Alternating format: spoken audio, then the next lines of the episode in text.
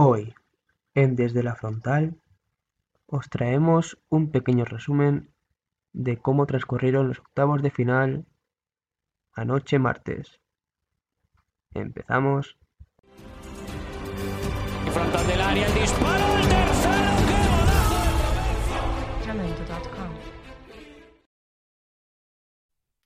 Bueno, bienvenidos chavales al primer episodio del podcast desde la frontal.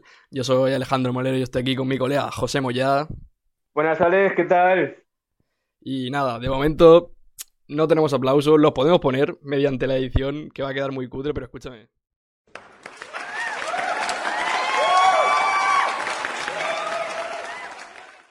Eh, hazme caso, apunta, apuntar chavales, que algún día vamos a estar aquí en un plató de locos, aquí tirándole bifa a la media inglesa, ¿eh o no?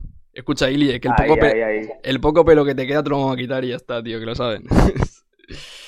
Cuidado que esta gente que Sí, yo los sí. he visto, y Ili es abogado y nos pueden, nos pueden denunciar y acabamos de empezar, ¿eh? No me jodas, tío. Esta gente es chunga, esta gente es chunga, hay que tener cuidado. Cuidado, cuidado. Y bueno, a ver, realmente ahora no estamos con nadie, podemos crearnos amigos imaginarios ahora mismo. Como bien habrá imaginado Sí, Kylian bueno. Mbappé esta noche, habrá soñado ahí bien a gusto con su balón ahí abrazado, que se ha llevado del Camp Nou. Madre ¿No crees, mía. José? Madre mía. Increíble cómo, cómo este chico une temas, ¿eh? Bueno, pues nada. Freestyle. el partido, ¿no? Comentarlo. Vamos para allá. Demo.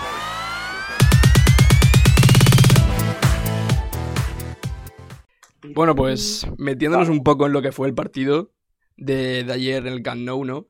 Pues caben varios, varios aspectos a, a recalcar, ¿no? O sea, venimos de un Barça que, que llevaba una buena racha, ¿no? Con un Leo Messi que estaba apareciendo en los partidos previos, ¿no? Ante el Alavés. Y, y bueno, o sea, la Champions era prácticamente eh, la única competición que le queda al Barça, ¿no? Porque la liga es básicamente irreal, a menos que, que bueno, el Atlético pues tiene la liga por la borda, es prácticamente imposible con dos partidos menos, una diferencia de 10 puntos, es irremontable prácticamente y la Copa del Rey pues pinta muy muy fea. La Champions era lo único que No. le quedaba y ahora mismo pues tendría que, que meter un, un 4-0 en, en el Parque de los Príncipes y básicamente se pone la situación muy cuesta arriba. ¿Tú qué opinas, José? No, yo creo que la verdad es que poca gente se lo imaginaba, poca gente se lo imaginaba porque en las encuestas el favorito era el Barça, viniendo el PSG sin Di María, sin Neymar, eh, teniendo que hacer Berratti y Paredes ahí de los que creaban juego desde atrás, pero la verdad es que es un duro golpe porque con todo lo que pasó el verano pasado, eh, lo de Messi eh, un nuevo entrenador, se veía que proyecto, los jóvenes, Ansu, Pedri y tal. Pero claro, llegas aquí a otra vez a Champions contra el PSG y pasa esto, pues, ¿qué, puedes decir? No sé, tú como, como fan del, del Barcelona, ¿qué, qué sientes? Pues, ¿qué quieres que diga, José? O sea, básicamente lo que has dicho tú, ¿no? O sea, yo como, como aficionado a culé, pues tenía grandes esperanzas en Koeman, ¿no? O sea, desde el verano se veía que se estaba creando algo diferente, ¿no? Un proyecto que, que contaba más con la, con la masía, ¿no? Como, como viejos tiempos. Y realmente eh, estamos encontrándonos con una cosa distinta, muy distinta. Que al fin y al cabo estamos viendo un Barça como en las últimas temporadas, ¿no? Sin alma, que básicamente sinceramente está ahora mismo segundo en liga debido a, a más los errores de, de sus rivales directos que a sus propios aciertos. Por supuesto. Y llegan partidos que ahora mismo son finales, que son las primeras finales de la temporada, que es este partido contra el PSG. Y lo cierto es que se ha visto la cruda realidad del Barça.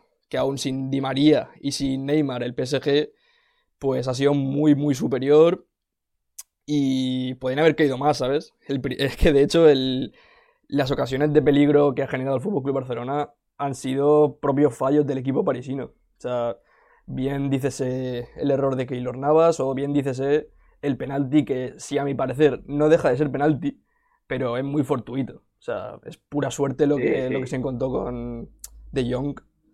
Así que nada, pues sinceramente, temporada que pinta muy, muy fea. Porque es lo que he comentado antes. La liga ahora mismo se ve inalcanzable. La copa, pues se pone muy cuesta arriba. Y la Champions, pues a mi parecer, prácticamente ya perdida otro año más. Pues duras declaraciones de un fan del Barça dolido. Eh, La verdad hay que ser sabemos crítico. si podrá dormir esta noche. Bueno, sí, claro, claro. Es obvio. Pero bueno, eh, reconozco que esta noche lo he pasado mal, ¿eh? sí, sí, sí. Unos, unos lloros han habido por ahí que me han contado a mí, pero es normal. O sea, no es fácil de digerir que por quinto año consecutivo te pase algo así. Mm, Bueno, yo creo que lo malo, yo creo que la parte más mala de esta es que se estaba, estaba viniendo una estabilidad, ¿sabes? Al Barça, que mm, a partir de este momento es que se va a romper. En todos los lugares, en todos los periódicos, en todos los canales de radio, se está hablando otra vez de que si Messi otra vez pensando en irse, que si Sí. Exacto. la bronca que hubo entre Piqué y Griezmann, ¿sabes? Eso lo escuchaste, ¿no? Claro, exacto. Ahora lo que, lo que parece que va a haber es un vestuario totalmente roto, totalmente eh, separado, ¿no? Y sobre todo el más afectado yo creo que es Leo Messi, el más señalado, ¿no? O sea, porque si te fijas, José, en la segunda parte, básicamente el partido de Messi es andar. Es andar con la cabeza baja y eso da mucho paso a especulaciones de si su salida al PSG, al City, a cualquier equipo que se pueda permitir pagar la cláusula del argentino. O sea, ahora mismo yo creo que, que va a tener muy difícil, le van a pesar mucho los meses a este Fútbol Club Barcelona, porque ya te digo, básicamente otra temporada en blanco es que va a pesar muchísimo, muchísimo, muchísimo. Sí, va a ser muy duro para un equipo que está tan acostumbrado a ganar títulos, que viene de una época tan gloriosa. Va a ser bastante difícil estos próximos meses que vienen hasta el verano, en el que veremos qué pasa con Leo Messi. Eh, esperemos que, yo por mi parte espero que se quede en la liga porque es un jugador que me encanta ver y que está bien eso de comprobar cómo se amoldaría a una liga diferente, pero un Barça sin Messi, a mi parecer, ahora mismo, sobre todo ahora mismo, no es un Barça. Tendría muchas dificultades, falta personalidad en el vestuario, Gerard está en sus últimos años y bueno, pues veremos qué pasa. Eh, si quieres, analizamos un poco más a fondo ahora ya el partido. Mm, Me parece Eh. ¿qué nos puedes contar de cómo empezó todo? Pues a ver, eh, sinceramente el partido ha empezado frenético, ¿no? O sea, ida y vuelta, un partido un poco incluso roto al principio, en los primeros minutos. Un partido bastante interesante, bastante entretenido, la verdad. Si me preguntas, sí es cierto que el dominio del equipo parisino ya se notaba desde los primeros minutos, ¿no? O sea, el Barça tuvo minutos de, asedio, pero muy, muy corto, le duraron muy poco la posesión y eso lo supo aprovechar el PSG que prácticamente dominó la totalidad del partido. O sea, realmente venía muy señalado por la falta de Di María o de Neymar, que sí, son jugadores irreemplazables. Y con, mi- el permiso de Leandro Paredes y Moise Kean, sigo pensando lo mismo, o sea, porque son jugadores de perfiles distintos, ¿no? Pero Sí, al fin y al cabo, Totalmente. Marco Berratti le da un nuevo, un nuevo enfoque al juego del PSG, de buscar más el control y de buscar la espalda incluso cuando tiene que, que buscarla, ¿sabes? Y me parece que, bueno, partido chapó del PSG, o sea, ningún jugador del PSG para mí baja del 7, sinceramente. Todos... Bueno, está Gueye, Gueye, que cuidado con Gueye, que estuvo a Vale. punto de Sí, sí. A ver, cerca, ¿eh? Cerca. Sí, sí. Lo hizo bien Pochettino cambiando al descanso, porque sí es cierto que está un poco pasado de revoluciones. Pero para mí el trabajo, Sí, el sí. trabajo que hizo bastante imprescindible también, porque es que el trabajo del PSG eh, era mantener el juego y para ello necesitaba algo muy físico. Y Gueye ofrecía ese punto físico junto a Moise Kean, junto a Marquinhos, junto incluso a Marco Berratti. Y para mí, eh, imprescindible. Tanto Gueye, que fue un poco más el que más desentonó, como Marco Berratti, Leandro Paredes y Kylian Mbappé, para mí, los tres jugadores del partido, que sí es cierto que el que más suena es Kylian Mbappé, pero ojo, ojo el trabajo de Leandro Paredes y de Marco Berratti.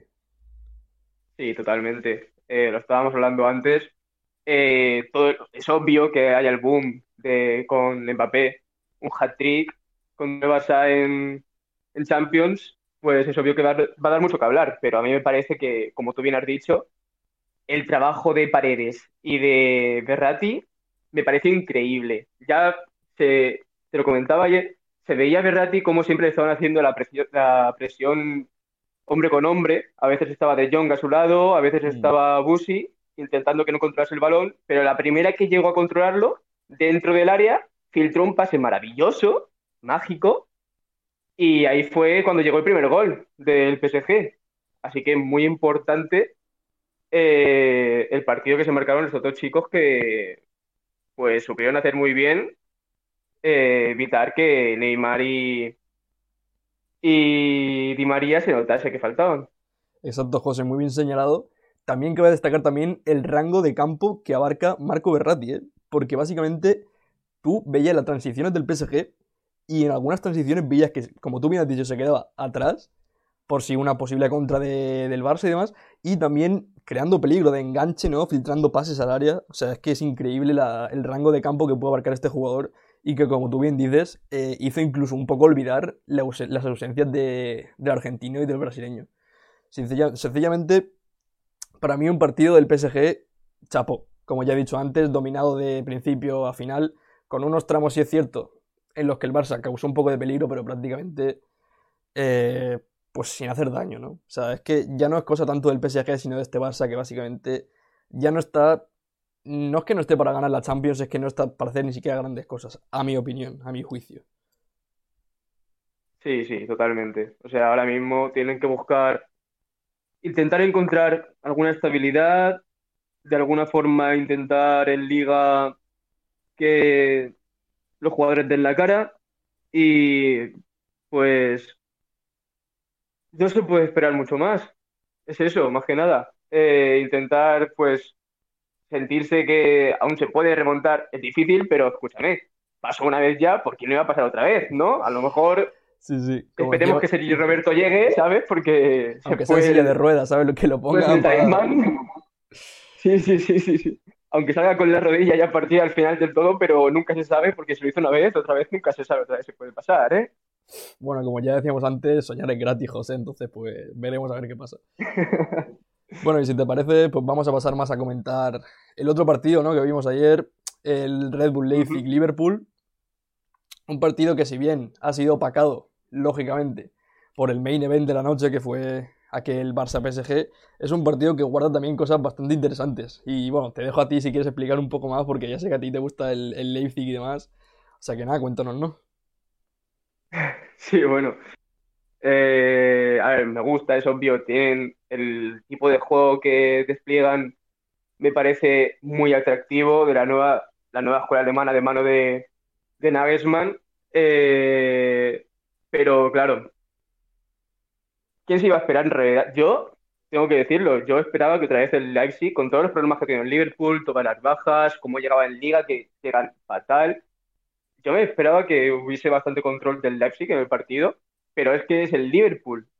Te puedes esperar cualquier cosa. Están los tres de arriba, que ayer Mané y Salah se salieron completamente, sobre todo Salah, eh, aprovechando pues lo que venimos viendo eh, normalmente en la defensa del Leipzig, que aunque son bastante fiables normalmente, gracias a la capacidad física que tienen, pues dos errores de Savitzer y de Upamecano, que de Upamecano pues sabemos que él tiende mucho a subir para arriba y muchas veces la lía, como Hmm, son, pero lo de Savitzer sí que es más raro. Eh, le dieron los goles a, a la parte del Liverpool.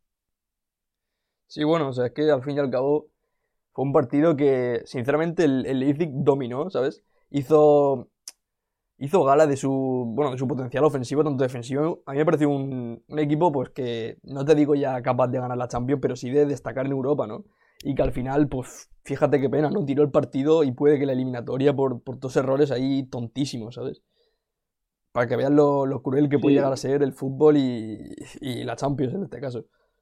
Totalmente, totalmente.